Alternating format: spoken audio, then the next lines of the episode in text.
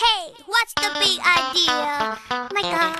这是一座美丽的城堡，里面有一个神奇的时间隧道，它可以带我们穿越时空，游览于各个不同的梦幻世界，可以在时间的穿梭里往来环游世界，可以认识许多伟大的历史人物，并从他们身上学到智慧。热气球 Radio 有声故事隆重推出《上下五千年》，听历史讲故事，尽在热气球 Radio 有声电台。三大发明要千古，燧人氏钻木取火为第一大发明。传说中有个燧民国，一片黑暗，没有昼夜之分。这个燧民国中有一种木头，名叫燧木。这燧木又高又大，枝叶盘曲，能覆盖万顷之地。后来有一位圣人满世界周游，到达燧民国，并且在燧木树下歇息。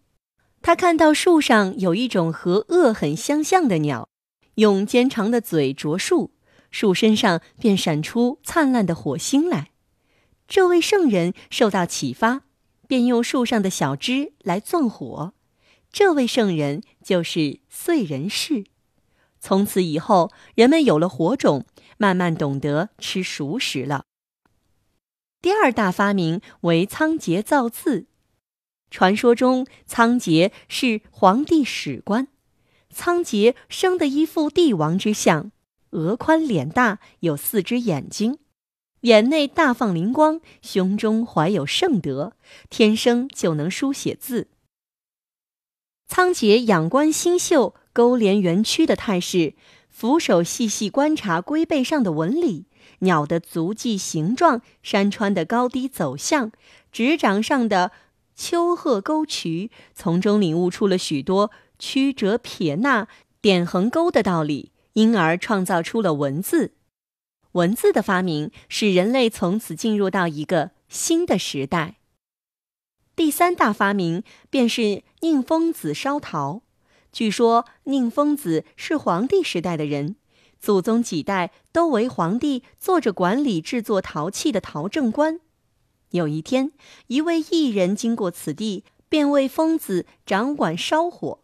他烧出的火能冒五色的烟。这个人用了很久的时间教疯子烧火的方法。后来，疯子堆积火柴自烧，而他自己的身体能够随烟上下。等火烧过，看其灰尘，其中仿佛能看到他的骨头。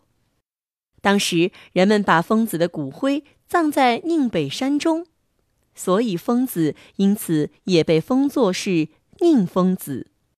看样子，宁疯子是以身殉职了，但陶器的出现却使人类向文明跨出了一大步。